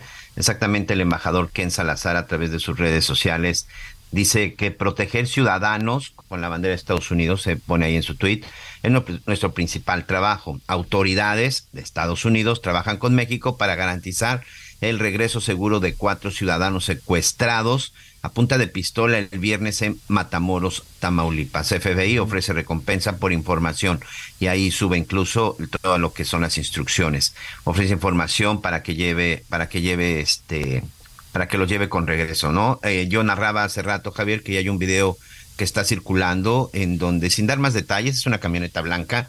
Lo sorprendente es que es a plena luz del día. Uh -huh. No se tardaron 30 segundos, Javier. O sea, evidentemente que entre el ataque, el levantón y el retiro pasaron varios minutos hasta que finalmente estos sujetos se retiraron. Son por lo menos seis hombres armados los que se ven, que también lo decía, no traen ni siquiera el rostro cubierto, con esa impunidad están operando en la zona, en la zona de Matamoros. Suben a estos cuatro ciudadanos, hoy confirmados ciudadanos norteamericanos. Sinceramente, a dos los suben cargando, y los echan a la, a la parte de atrás de una camioneta tipo pick-up color blanco. Hay otros dos que lo suben y ellos incluso en cuanto lo suben se sientan. En la imagen me parece que se trata de una de una mujer afroamericana y este las otras no se ve no se ve con claridad, pero hay dos que lo suben cargando y, y que quedan pues inmóviles en la camioneta y otros dos que también suben y que ellos sí se quedan, se quedan sentados. Fíjate que esta parte que ahorita tú decías, Javier, acerca de que en los Estados Unidos, bueno, pues quieren entrar a intervenir o, o- o pretenden detener a los cárteles mexicanos en Estados Unidos, pero creo que también aquí hay un cuestionamiento y lo hacen en la Unión Americana, Javier. Hacen esas detenciones en calles de los Estados No, Unidos y aquí no, no, no. reiteramos, no estamos defendiendo ni justificamos absolutamente a ningún narcotraficante, todo lo contrario. Ojalá que los dos países se dejen de cosas y de enfrentamientos y que los dos actúen como debe de ser. Sí, hay una situación. Estados Unidos tiene razón. En México se está produciendo el fentanilo, pero lo que se les olvida, y yo lo seguiré diciendo e insistiendo, ellos son los que les abren las puertas a la droga y ellos son los que permiten su distribución. Quieren venir a perseguir a los de, a los de México porque los mexicanos no estamos haciendo nada, eh, lo podría entender. Pero ¿qué están haciendo ellos en los Estados Unidos para evitar que esa droga llegue a sus niños, Javier? No, nada. Y ahí eh, tiene razón eh, el presidente hoy por la mañana, en la mañanera, al cuestionar eh, el tema del consumo. Ni una, ni una campaña, ni un tema de prevención. Bueno, las campañas son constantes y, y a final de cuentas, a estas alturas, decirle incluso a un adulto, eh, mira, si pruebas fentanilo te vas a enganchar y te vas a morir, pues eh, sonaría hasta infantil casi casi en algunas cosas, con, con, con, con, con mucha dificultad. Yo me quiero imaginar que la persona que compra, que consume, por lo que tú quieras, este algún tipo de estas, como les dicen, drogas, drogas que duras o fuertes, ¿no? Sí, la, la droga No. dura, la droga sintética. Ajá. No creo que no tengan información. Y es que yo no sabía lo que me iba a pasar. Dudo mucho que a estas alturas se... Hay que hacer esas campañas para los más jovencitos, para los niños, orientar también a los padres de familia de cómo comunicarse con sus hijos en un momento en que es, eh, en que es cada vez este, más, más difícil. En fin, ¿no? Yo veo que son absolutamente torpes todas las campañas. En Estados Unidos no sé, no conozco las campañas de, en Estados Unidos tampoco tampoco las hemos visto. Y en México, pues eh, no, son, son, parecen eh, de, de, de, de, maquinazo, ¿no? Así hechas sobre las rodillas. Ah, tenemos que hacer una campaña, pum, y ya, este, muy, muy, muy, y con nada de campañas que efectividad. además nos ¿no? cuestan millones de pesos, ¿eh? que nos cuestan muchísimo y que no están bien realizadas, que no están bien hechas, ¿no? Digo, no dudo de la buena fe de quienes hagan estas eh, campañas del gobierno que nos bombardean un día sí y otro también, pero que no tienen ninguna efectividad, ¿no? Yo siento que debería de, de profundizarse más. Primero, para quienes absolutamente tienen cero información de lo que puede suponer el consumo de drogas por primera vez o por segunda, por cuando tú quieras y otro orientada a las personas que saben definitivamente lo que están haciendo. Lo saben perfectamente lo que están haciendo, ¿no? Me, me quiero imaginar que una persona a partir de los 16, 17, 18 años en adelante, por las causas que tú quieras, sabe perfectamente las consecuencias de sus actos, no nada más en el consumo de drogas, sino en todo tipo de, de las relaciones personales. ¿no? Yo, yo sé que a veces hemos aumentado este tema de adolescencia y lo aventamos hasta los 30, 40 años, ¿no? Y tenemos este, este asunto de adolescencia que yo sé, ¿no? Con la misma palabra lo dice, que hay muchísima confusión y falta de información en diferentes, en diferentes temas. Eh, me queda muy claro. Pero asuntos, este, pues muy claros como este lo hemos visto en series, en televisión, en películas, en los noticieros, en el día a día, ¿no? Alrededor de todos estos jóvenes y adultos, pues estamos viendo también las consecuencias de, del, del crimen, ¿no? De acercarse al crimen, de abrirle la puerta al crimen, porque cada vez que compras una tacha o no sé el fentanilo ahora cómo lo venden y demás. Pues te- no pues le estás le estás abriendo la puerta le estás estás saludando de mano no a un a un criminal En el caso de niñas, de niños que, que esconden eh, en dulces o en lo que tú quieras este tipo de drogas para generar adicción, ah, esa es otra cosa criminal. Ese es un asunto del que tampoco se habla en las instancias de gobierno nunca. Entonces, sí es cierto que hace falta allá en los Estados Unidos que los consumidores de estas drogas pues difícil, me, me, costaría muchísimo trabajo pensar que esas 80 mil, 100 mil personas que han fallecido por el consumo de drogas. Qué, qué tremendo para un país, eso es dolorosísimo desde luego, eh, pero me costaría trabajo eh, pensar que no lo sabían, ¿no? Que, que, que, suponían que, vaya, quienes consumen este tipo de cosas se piensan tal vez inmortales, ¿no? Y, y decir... Eh, no sé qué cruza por, por, por, la mente de todas estas personas. Para no equivocarnos, vamos a preguntarle mejor a un especialista, ¿no? Para no, para no equivocarnos, sino para no dar por hecho muchas situaciones, porque cada cabeza es un mundo. Y habrá quienes te digan, pues es que pues, tenía una severa depresión, o estaba borracho, o no sé, ¿no? Siempre cada, en cada uno de esas 100 mil víctimas puede haber una historia atrás de por qué. Y con mucha dificultad lo vamos a, a saber. Pero es cierto que casi nada se ha hecho en ese, en ese sentido. En ninguno, en, en las dos partes de la frontera. ¿no?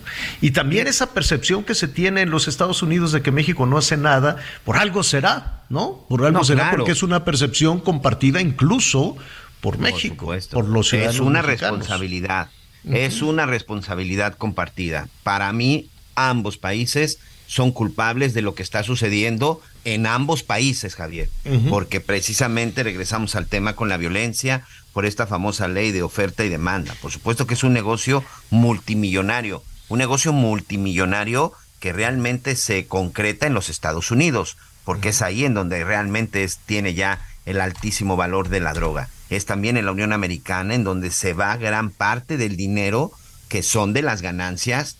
Mira, me decía un especialista en Estados Unidos el año pasado que fui a hacer precisamente varios reportajes relacionados con las drogas, donde decía, a veces somos hipócritas y además es una autoridad norteamericana. Me decía es que somos hipócritas porque el dinero producto del narcotráfico sí lo recibimos, ¿no?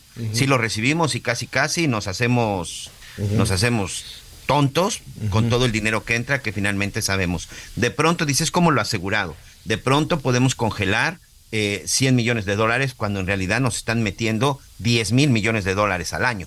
Entonces dice, ahí también nosotros nos hacemos tontos porque sabemos perfectamente Y ce- y de dónde, celebramos. cómo se está moviendo el dinero. Eso por un lado. Por otro lado, en la parte del gobierno de México, pues entendemos la violencia. ¿Por qué? Pues porque se están peleando este negocio millonario. Yo lo que no entiendo es de los dos países, ¿eh? De los dos países, ¿por qué se han negado hablar de drogas en las escuelas? ¿Por qué no llevan este tipo? Es más, ni siquiera debería de ser campaña, Javier. Hoy el problema que tenemos, mejor aquí están ya en México cambiando los libros de texto para que entiendan la diferencia entre conservadores, neoliberales, capitalistas, socialistas. Es decir, eso, eso al final no creo que le sirva de mucho a un niño. Hoy a un niño sí le sirve como materia, ¿eh? Yo incluso mi propuesta como padre de familia, como periodista, y que poco he, aprendido a lo largo de 25 años como periodista en el tema de las drogas es, vamos a llevarlo a las escuelas, a los niños, vamos a mostrarles. Mira, cuando yo he tenido oportunidad de presentarme en algunas escuelas para hablarles del tema de las drogas, cuando les presento los videos reales de cómo es un pasón y cómo se ponen los chavos, los chavos verdaderamente salen preocupados y los chavos verdaderamente se involucran y empiezan a preguntar, ¿en serio eso te hace la cocaína? ¿En serio? Yo no he visto nunca una campaña en la televisión con las imágenes reales Ah, de no. lo que te hace la cocaína. La cocaína te perfora la nariz, te perfora el paladar. La cocaína simple y sencillamente te provoca que te destruya la nariz. Terminas con... se te caen los dientes. ¿Tú has visto una campaña de esas? Hoy les damos clases, Nunca. hoy tienen sus campañas de, de- de adicciones en, en- en- en el gobierno de México como si se tratara de un diccionario de qué, qué significa la palabra buchona, qué significa la palabra... No, señores, no se trata de un diccionario. Hay que explicar a los niños y a los jóvenes realmente cuál es el problema de las drogas. Y la otra, tener verdaderamente clínicas de rehabilitación. No podemos seguir teniendo granjas en donde nada más los delincuentes muchas veces las utilizan para reclutar sicarios, porque como ya es un adicto enfermo, saben que con una dosis de droga son capaces de matar a su propia madre. Hay que tener verdaderas clínicas de rehabilitación reguladas. A nadie le importan las clínicas de rehabilitación en este país, Javier. Y las clínicas de rehabilitación que existen te cuestan un dineral, no están al alcance de todos. Es ahí donde se debe de trabajar, en la prevención y ya en el combate y tenemos que ayudar a la gente que tiene la adicción porque al final la adicción es una enfermedad. En esos dos rubros, en ambos países, y lo digo porque lo he estudiado, lo he revisado y lo he investigado, les ha importado un carajo, señora La Torre. Tienes toda la razón. Tienes toda la razón. Y en la parte de educación, fundamental, ¿no? Este, este, es un asunto del que no se quiere, ningún gobierno quiere hablar de esto. ¿Te acuerdas cuando recién entró Peña Nieto? Lo primero que hizo fue desmantelar todos los sistemas de seguridad, que por cierto desde ahí va a salir ya una mañanera este, y que no se hablara de ese asunto. Entonces, en la lógica del gobierno de Peña Nieto, dejar de hablar del crimen, dejar de hablar del narco, era, era eh, borrarlo y que ya no existiera, ¿no? Si no lo veo, no existe. Y una lógica similar eh, sucede también en esta, en esta administración, ¿no? Decir, no, pues es, eh, hablemos de ideología, de la educación, de las elecciones, de los machuchones, de los malosos, de los ricos contra los pobres y olvidémonos de ese tema que ahí está, ese tema va creciendo va creciendo muchísimo y tienes toda la razón en la revisión de los, eh, de, los planes de estudio, en lugar de estar pensando en la ideología y de implementar un sistema como el de Cuba o el de Venezuela en México, pongan la realidad, veamos la realidad y empecemos por ahí, que sean estos espacios de educación. Educación es también cuidarse a sí mismo. Y tienes todas las razones, es un asunto que olímpicamente se ignora porque no saben cómo hacerlo. Pero si no saben cómo hacerlo y cómo abordarlo, en lugar de estar viendo cómo hacer un país orientado hacia una filosofía ideológica cercana al comunismo, mejor una filosofía y una ideología cercana a la vida, cercana a la salud, cercana a estar sanos. Pero eh, desafortunadamente, tienes toda la razón, ni en Estados Unidos ni en México es un asunto que es un asunto que interesa. Este gobierno ya se va a acabar y el y el y la y la inseguridad y este tema pues sigue en ambos lados de la frontera, desafortunadamente. Su opinión, como siempre, es la mejor, es la más importante de un asunto tan, tan doloroso como este. Y además, tampoco se han blindado las elecciones de este tema, ¿eh? No, este tema del narco. tampoco se han blindado. Vamos a hablar de eso después de una pausa.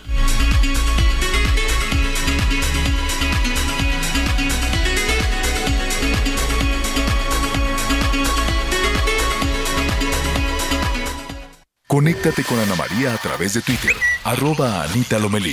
Sigue con nosotros. Volvemos con más noticias. Antes que los demás.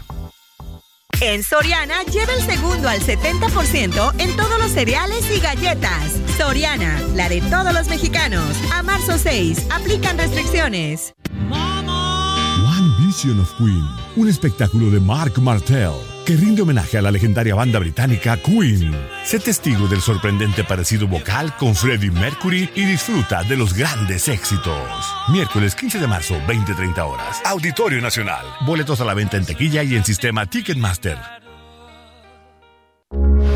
Heraldo Radio, con la H que sí suena y ahora también se escucha. Heraldo Radio, con la H que sí suena y ahora también se escucha. Todavía hay más información. Continuamos.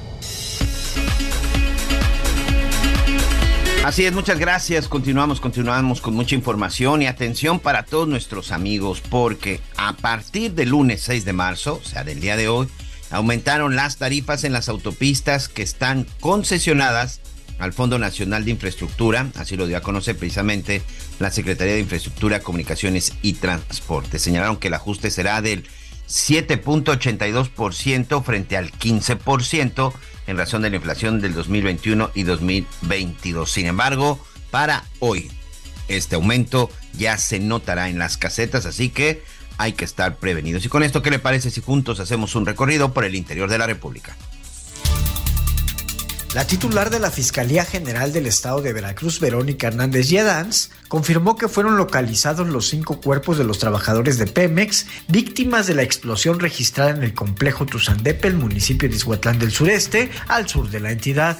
La funcionaria estatal aseveró que se realizan las pruebas de ADN y que uno de los cuerpos ya fue entregado a los familiares. El proceso continúa para la identificación de los cuatro restantes. El pasado 24 de febrero, Pemex confirmó que dos trabajadores murieron tras la explosión en el municipio de Izhuatlán del Sureste y que se llevaban a cabo las acciones para la búsqueda de tres de ellos en calidad de desaparecidos. Uno de los fallecidos es Carlos Ascensión Morales, originario del municipio de Las Chuapas, Veracruz. Así lo confirmaron familiares y amigos de la víctima en publicaciones que circulan en redes sociales. Informó desde Veracruz, Juan David Castilla. El autonombrado asesor de transparencia y combate a la corrupción, José Luis Moya, acumula denuncias en su contra, dos por extorsión y otra más por intentar ingresar de forma violenta a las instalaciones de Heraldo Media Group. El sujeto denunciado cuenta con antecedentes de ejercer presión también contra funcionarios y empresarios, utilizando nombres falsos e información que muchas veces se distorsiona, obtenida mediante lo que era el Instituto Federal de Acceso a la Información a través de solicitudes de información. Moya Moya fue acusado de extorsión y difamación por primera vez en 2006 por Isabel Miranda de Wallace, a quien exigió 200 mil dólares. Además, en su comparecencia en el Senado de la República para ocupar un lugar como comisionado del IFAI, quedó asentado que José Luis Moya se acerca a las empresas para obtener beneficios económicos, interponiendo denuncias anónimas a su favor, con el objeto de ejercer presión mediática y jurídica. La semana pasada, el vicepresidente de Relaciones Institucionales de Heraldo Media Group, Antonio Olguín Acosta, informó de la denuncia presentada contra José Luis Moya Moya por el delito de extorsión. Informó Ángel Villegas. Bueno, eh, pues sí, esta, esta situación del crimen, del crimen organizado, esta situación delicada entre México y, Estados Unidos eh, seguirá, desde luego que con todo este aderezo político, ¿no? En ambos lados de la frontera, porque habrá elección presidencial en ambos lados, en ambos lados de la frontera. Pero mire, eh, lo, comentábamos hace un momento antes de ir con nuestro siguiente invitado, pues no, vemos eh, la todo este tema del plan B, de la reforma electoral, no debería ser tan complicado, pero es, es eh, definitivamente un asunto complejo para usted, para mí, para los ciudadanos, ¿no? Ver hacia dónde se quieren llevar los procesos electorales, hacia dónde se quiere llevar el árbitro. Y también vemos que en el asunto electoral parece que, eh, ¿cómo le diré? No, cada vez que, ¿se acuerda usted de las elecciones del 21? Que hubo toda esta denuncia de presiones, chantajes, incluso hubo pues la ejecución, el asesinato de varios personajes ligados con la contienda o candidatas y candidatos, ¿no? Sucedió en Sonora, todas las presiones en el Estado de México, en fin. Y después nada, se guarda un silencio absoluto como si efectivamente el crimen organizado nada tuviera que ver con las decisiones políticas de este país o por lo menos con las decisiones electorales. Y cuando uno revisa, ah, pues mira, van a hacer una reforma electoral, vamos a ver si van a blindar a las ciudadanas, a los ciudadanos que levanten la mano para la competencia, los van a, a, blindar de la injerencia del crimen organizado y una sola línea, nada, nada aparece. Y de pronto pues hay personajes que medio coquetean con este tema, por decirlo de alguna manera, andan cantando narcocorridos o no, de, dejan, dejan ver, ¿no? De a poquito eh, su, su, simpatía o hay fotografías, no, pues es que yo me tomo fotos con todo mundo y pues nunca yo no sabía que eran capos del crimen. Hay, hay muchos personajes en ese sentido y todo el tiempo, Miguel. ¿Qué tal el claro. fin de semana? Este diputado del Partido Verde, que bueno, el Partido Verde, ¿qué quiere que le diga el Partido Verde? Bueno, este hombre se llama Roberto Rubio Montejo. Hay muchos discusión alrededor de eh, con, esto de las cuotas, ¿no? Las cuotas de, de, las comunidades indígenas representadas en, en, el Poder Legislativo, en la Cámara de Diputados, pues él dijo, no, yo soy de... ahorita, ahorita le digo de qué localidad este, indígena, que sí, que hemos trabajado ahí que, y que conocemos muy bien esa localidad, pero pues con mucha dificultad. eh, Él, él iba a ser representante de... Él, está- él es de Chiapas, ¿no? Sí, él es de Chiapas, pero... ¿San Cristóbal pues, de las Casas? No, no, no, no. Es de, es de una localidad de Las Margaritas en Chiapas que tiene, que ya, ya le iré. Este mm, Nuevo Jerusalén se llama. Y él dice, no, yo soy de aquí, y entonces le dieron ahí una carta, pero ahora ya, ya lo denunciaron, dijeron, no, pues la verdad es que vino y nos dijo, y como no nos cumplió, nos iba a dar una cancha, y pues bueno, ya nada. Pero el asunto con este eh, diputado federal, ¿por qué no se pone una gorra con este, eh, ¿cómo se Las llama? Con la, ¿cómo se le dice? Sinaléctica, ¿no? Con todas las, eh, los números de, de la prisión, este número que le ponen abajo a cada reo, este, que le toman la fotografía, ya sabes, ¿no? Eh, y el ceferezo número uno, el ceferezo número uno es este, es el del altiplano, si no me equivoco, ¿no? Correcto. Y luego todo el número, no se lo voy a decir todo completo, pero es el número que se le asignó en esta sinaléctica al Chapo Guzmán. Así es. Bueno, pues ese número con el ceferezo número uno y el número del Chapo Guzmán lo traía en esta gorra con lente oscuro el diputado federal, Miguel. Y aparte traía una playera este, de estas camufladas tipo militar, ¿no? No, sí, no, vestido de personaje. maloso. Vestido de maloso. O sea, si, si- si- es que en muchas ocasiones ya, ¿qué quiere que le diga yo de los, de los políticos? ¿Qué, qué- es, es, es impresionante la fascinación que tienen hacia el crimen organizado, muchos de ellos. Después la bajó, pero pues ya había corrido, ¿no? Todo el fin de semana corrió la, la imagen, la subió a sus redes sociales con camiseta camuflajeada, lente oscuro y la gorra del ceferezo número uno con el número de, de asignación sinaléctica, creo que le dicen, no, no estoy muy Sí, la seguro. ficha sinaléptica, señor. Exacto, la ficha, la ficha este, del Chapo Guzmán cuando fue este, capturado. Entonces, así o más claro, así o más claro, me pongo la gorra haciendo referencia al Chapo Guzmán, SG Ceferezo número uno con el número tal, tal, tal del penal del altiplano. ¿Por qué, lo, por, por qué usa esa gorra? ¿Qué nos quiere decir? ¿Qué nos quiere decir? Y la sube después a sus redes, a sus redes sociales. Desafortunadamente, pues es, es, eh, es lo, lo que hay. Pero ya se quedó este- ahí, diputado, ¿eh? Ya su foto se quedó ahí. Es- Sí, eso es lo que no saben, que lo que se sube a las redes se queda en las redes, ¿eh? Sí. Aquí estamos sí. precisamente viendo la foto. Sí. Eh, y en medio, bueno, pues en medio de toda esta situación están los procesos electorales ya en marcha, ¿no? Ya destapados desde hace un año. Eh, la- las, eh, pues, no sé cómo decirle, porque que si la campaña, la precampaña, que la ley no lo permite, pero todos lo hacen. Todos absolutamente, ¿no? Entonces ya está la ruta hacia la elección presidencial, ya está también eh, todo listo para la elección para este el gobierno del Estado de México y de Coahuila, pero hubo cambios. Em, em, ya desde ayer había el ronrón de que Movimiento Ciudadano se bajaba de la contienda para el gobierno de estos dos estados. ¿Esto qué implica?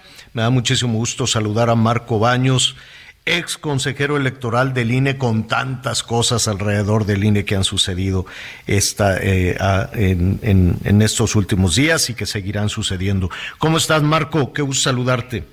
Igualmente, Javier, eh, un gusto saludarte, a Miguel también, por supuesto, y con mucho afecto a todo el auditorio. Oye, muchísimos temas, pero vamos, eh, vamos eh, a este tema de movimiento ciudadano. ¿Qué, qué, qué dice la ley? ¿Puede un partido decir, bueno, siempre no, ya no voy a competir? Mira, eh, es un tema eh, técnicamente difícil de explicar, pero trato de, de ser eh, lo más preciso posible.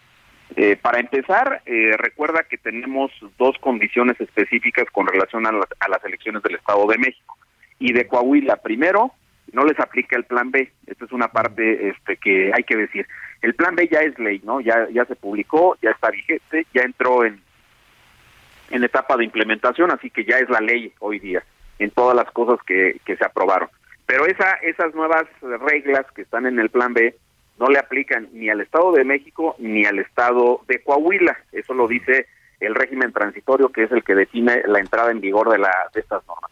En segundo lugar, eh, tanto Coahuila como el Estado de México se rigen por leyes generales en materia electoral. Eh, Una ley general es la Ley General de Partidos y esa ley general tiene normas que son aplicables eh, en cualquier lado para las materias que regula con independencia de que las leyes locales tengan normas distintas a lo que eh, se señalan en esta ley electoral eh, general que es la de partidos políticos. Dicho de otra manera, si hay alguna norma en los códigos electorales del Estado de México o de Coahuila que sea distinta a lo que dice la ley general de partidos, pues no aplica, aplica la ley general.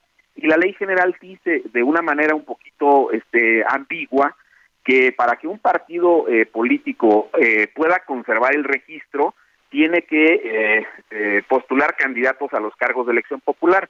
Aquí no aclara la ley si es eh, una obligación que está estableciendo para eh, todos los cargos de elección popular de elecciones locales y federales. Simplemente dice, para conservar el registro hay que postular eh, candidatos. Y luego, en segundo lugar, no este, nos está diciendo si no postular eh, los candidatos sería causal de pérdida de registro a nivel nacional o a nivel del Estado, porque recuerda que eh, pierden, no pierden necesariamente el registro cuando es partido político nacional, pero sí pierden el financiamiento. Entonces, eh, en mi opinión, lo que podría pasar si el Partido del Movimiento Ciudadano no registra eh, candidatos en el Estado de México, pues podría perder el acceso a las prerrogativas, que sería lo que creo que podría ocurrir. No Aquí pierde el registro, Ya, y aquí tengo, Marco, nada más para, para Ajá. poner atención en, e- en este punto. En esta tabla, financiamiento público para la obtención del voto en el Estado de México 2023. Movimiento Ciudadano, para, ¿no? Están ahí todos, todos los partidos. Movimiento Ciudadano tiene de, dice, actividades ordinarias. ¿Qué es actividades ordinarias? Todos los, los gastos administrativos y cosas así. Sí, efectivamente, el pago de las rentas de las oficinas que ocupan. Ujú. Ajá, Le dieron eh, 65 millones 620 mil 952 pesos y para los gastos de campaña, obtención del voto, ah, 32 millones 800, 33 millones, vamos a cerrarlo, ¿Hablas del Estado de México? del Estado de México. Sí, efectivamente. Del Estado de México, Movimiento Ciudadano, 66 millones para sus gastos y 33 millones para campaña. ¿Qué pasa con ese dinero? ¿Lo tienen que regresar? ¿Ya se los dieron? ¿O, o A ver, le hacen? los, los 33 millones de las campañas los tendrían que regresar de manera íntegra porque si no registran candidatos en el Estado de México o en Coahuila o en ambos, pues pasaría exactamente lo mismo. El gasto ordinario no lo, no lo regresarían, pero para el año que sigue no tendrían eh, derecho a la asignación del financiamiento público porque no participaron en las elecciones de este año. Esa sería, en mi opinión, la aplicación. Y además es muy claro que en el caso, aquí sí ya para el cálculo del financiamiento del año de 2024, en el caso concreto de tanto del Estado de México como de Coahuila, ahí ya estaría en vigor eh, la nueva, las nuevas reglas del Plan B y las nuevas reglas dicen con toda claridad que se calcula contra la última elección de diputados, así que Movimiento Ciudadano podría tener derecho a financiamiento público ordinario en el Estado de México porque sí participó en las elecciones de diputados de la última ocasión en que se eligieron diputados en el Estado de México. En este proceso solo, solo se elige gobernador, pero en el caso concreto de Coahuila, pues ahí sí no, porque eh, si esta, esta norma se mantiene tal y como está, pues entonces ellos no han registrado ni candidatos al gobierno ni candidatos a los diputados, si fuera el caso. Si no registran candidatos a, a diputados y tampoco registran este para la gubernatura de Coahuila, pues entonces simple y sencillamente no tendrían derecho al financiamiento del año que sigue en Coahuila. Y en el caso concreto del, esta- del Estado de México, eh, tendrían derecho al financiamiento porque sí, este, entiendo que es un tecnicismo legal, ¿no? Pero así está, digamos, eh, en las normas.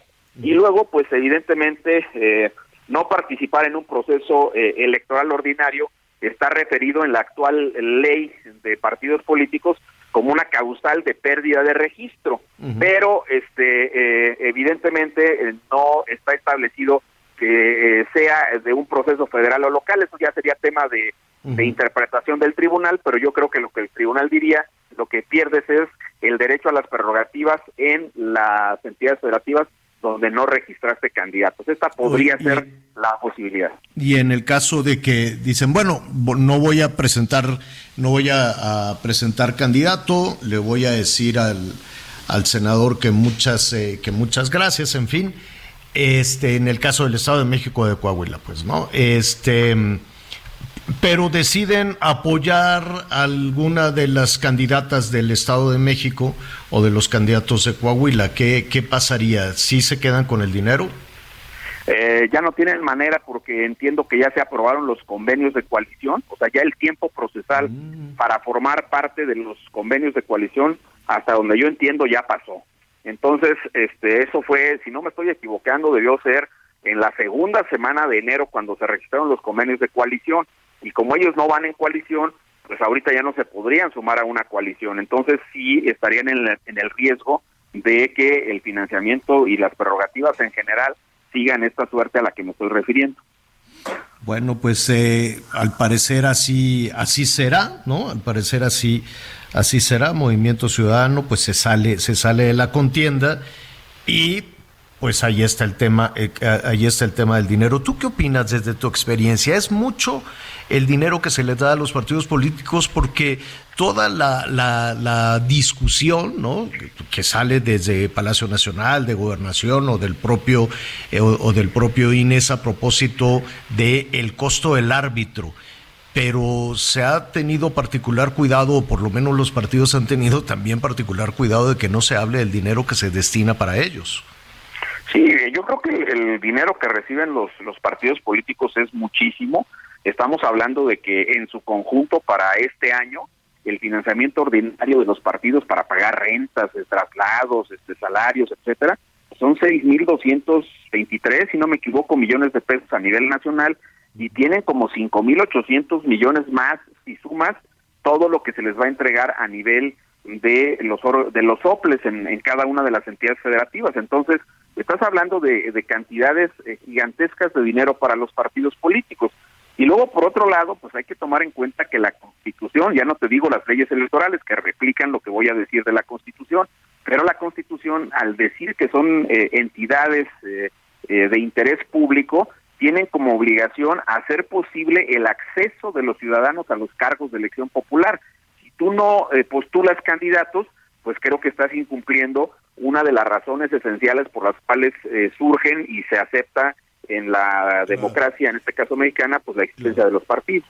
Claro. Pues sí, definitivamente queda, queda fuera con las consecuencias que para eso, que para eso, que, que tendrá, ¿no? De acuerdo a lo que nos, de, de acuerdo a lo que dice la ley electoral. Marco, muchísimas gracias. Eh, un, un tema que hemos platicado contigo y, y que queda y que queda absolutamente de lado no se blindó tú crees que fue necesario no no sé si la palabra correcta es blindar porque tampoco queda claro cómo hacerlo pero no se menciona el crimen organizado eh, y su y su injerencia en los procesos políticos no No, en el plan B no, aunque eh, hay que recordar que ya desde la reforma del 2013-2014 se metió como causal de anulación de una elección recibir eh, dinero eh, proveniente del, eh, del crimen organizado. eh, pero ahora digamos, eso dinero- no no quitaron eso en el plan B de que ya Es- es no que puede sancionarse a ningún candidato Es que eh, en el, en- esto está en la Constitución, Javier.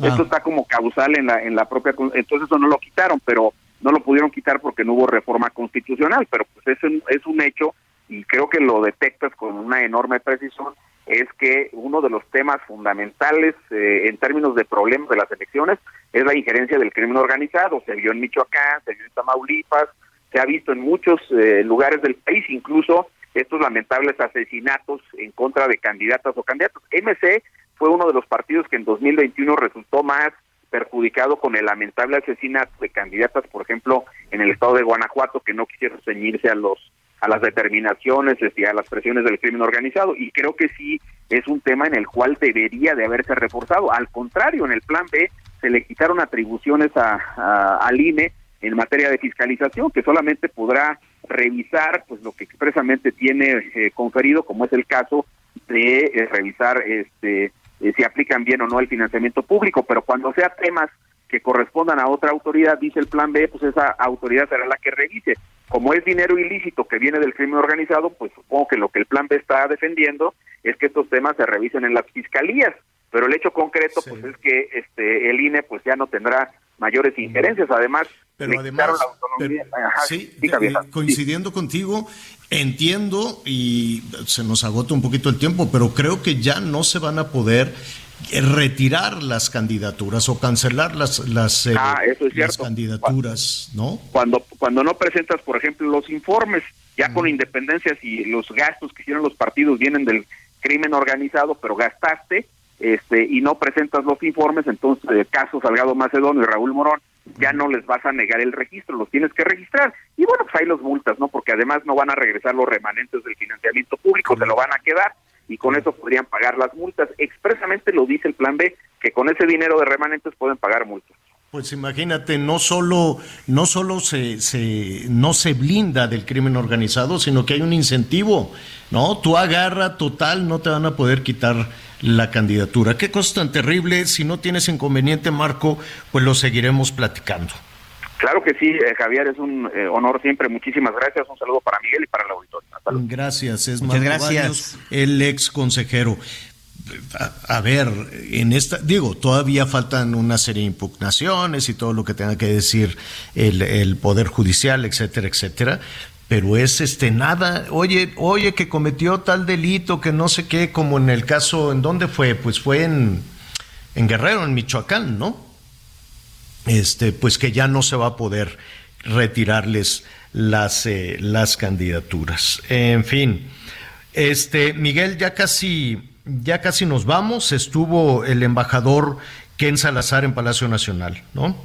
Así es, prácticamente, de acuerdo ahí con nuestros compañeros periodistas que estuvieron en el lugar, fueron casi dos horas de reunión, la que sostuvieron el embajador de Estados Unidos en México, Ken Salazar, junto con el presidente de la República, a diferencia de otras ocasiones, en el momento que salió, pues sí, ahora sí no quiso hacer ninguna declaración el, el embajador Ken Salazar. Recordemos que hay una valla hacia la puerta este principal de Palacio Municipal, si no me equivoco, la puerta Mariana, en donde pues ya no hay manera de chacalear, ¿eh? porque sí, ya les pusieron una valla a todos los periodistas para no poderse acercar.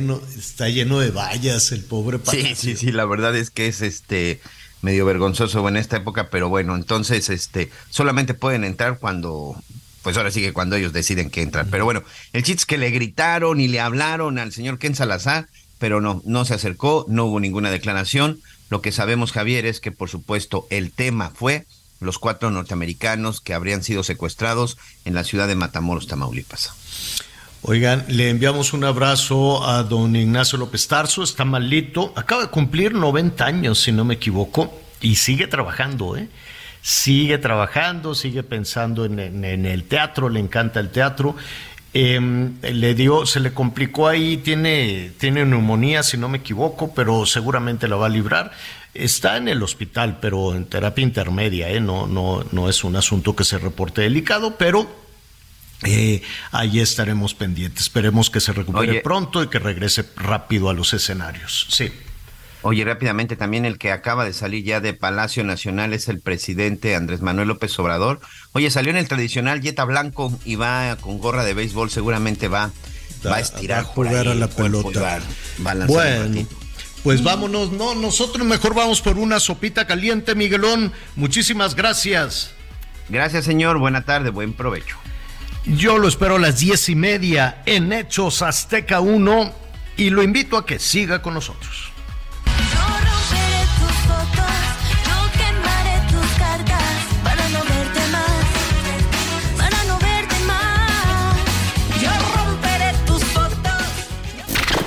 Gracias por acompañarnos en Las Noticias con Javier La Torre. Ahora sí ya estás muy bien informado.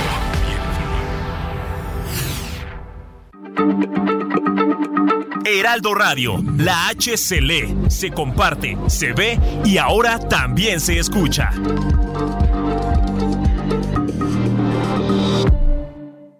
Con Hazlo tú mismo de la Comer y lacomer.com, imagina, crea y remodela pagando menos. Porque te regalamos 30 pesos por cada 100 de compra en todas las pinturas, lonas y accesorios para pintar. Ven a la Comer y hazlo tú mismo. Excepto qué precio, hasta marzo 6. When you make decisions for your company, you look for the no-brainers. If you have a lot of mailing to do, stamps.com is the ultimate no-brainer. Use the stamps.com mobile app to mail everything you need to keep your business running with up to 89% off USPS and UPS. Make the same no-brainer decision as over 1 million other businesses with stamps.com. Use code PROGRAM for a special offer. That's stamps.com code PROGRAM.